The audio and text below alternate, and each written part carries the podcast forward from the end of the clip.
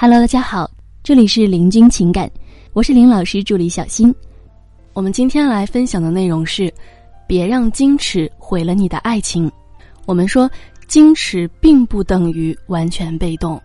当我们讨论一个女生在恋爱当中矜持度的时候，经常会收到一些基础性的问题，比方说，我要在微信上主动去找他吗？我可以约他出来吗？我需不需要对他回礼或者偶尔请客呢？等等。那么这些问题的回答是：是的，是的啊，要。我们说矜持不表示完全的被动，对方可以是整个过程的推进主导，但是恋爱过程中你也要展示充分的参与感，不能只是对方个人的活儿。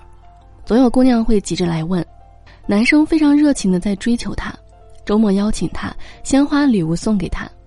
微信上呢也是会每天联系他，但是突然有一天，男生就失去了联系，这时候呢姑娘一下就急了，问来的时候往往还是一脸的不解，说我从来都不跟他主动聊天，约会也都是他来约我，怎么突然就不联系了呢？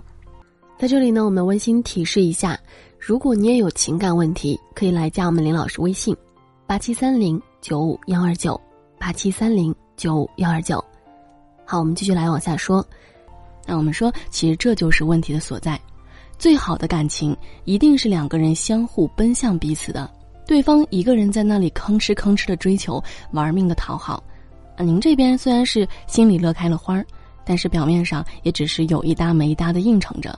那么时间一长呢，追求的一方就会容易感觉到一种意兴阑珊的感觉。反过来想一下，比方说你对一个男生非常感兴趣。但是对方呢，从来不会主动想起或者联系你，那么你一定也觉得这个男生对你不一定是真的有意思，对吧？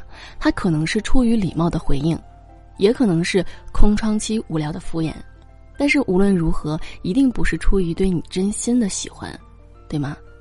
这样的场景之下，相信你也不会坚持太久。这就是为什么一开始的车接车送，后来车子会突然送修，从前密集安排的约会。他的加班也会逐渐的多起来，本来殷勤的微信打卡突然就没了消息，啊，我们说有时候你的被动只会让追求者感觉到无力前行。那么第二呢，矜持不等于看不到进度条。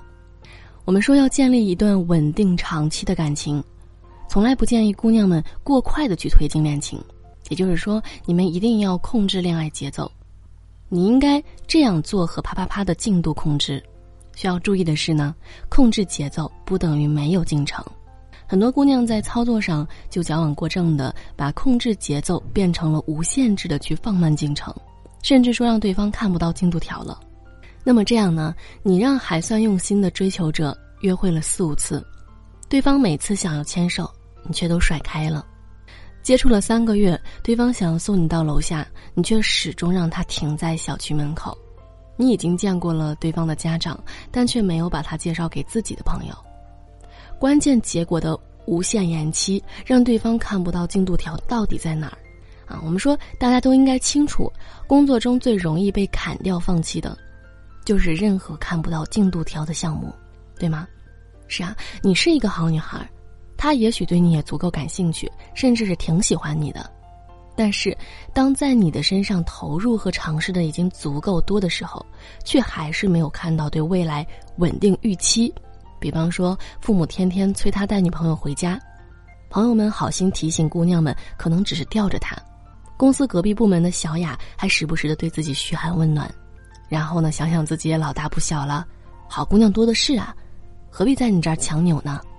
看得到明显的预期和未来，是我们每一个人对一段稳定感情的基本要求。在耗尽一个男人追求的耐心之前，你需要给他一个预期。那这个预期呢，就是他想要的进度条，也是他继续努力的动力。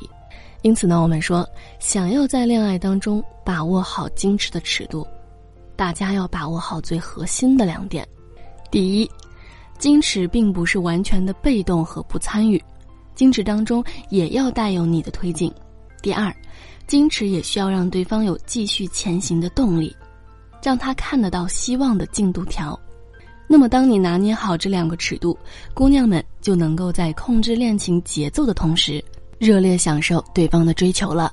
好了，各位宝宝们，本期呢就和大家分享到这里了。如果您有情感问题呢，可以加林老师微信八七三零九五幺二九八七三零九五幺二九。感谢收听。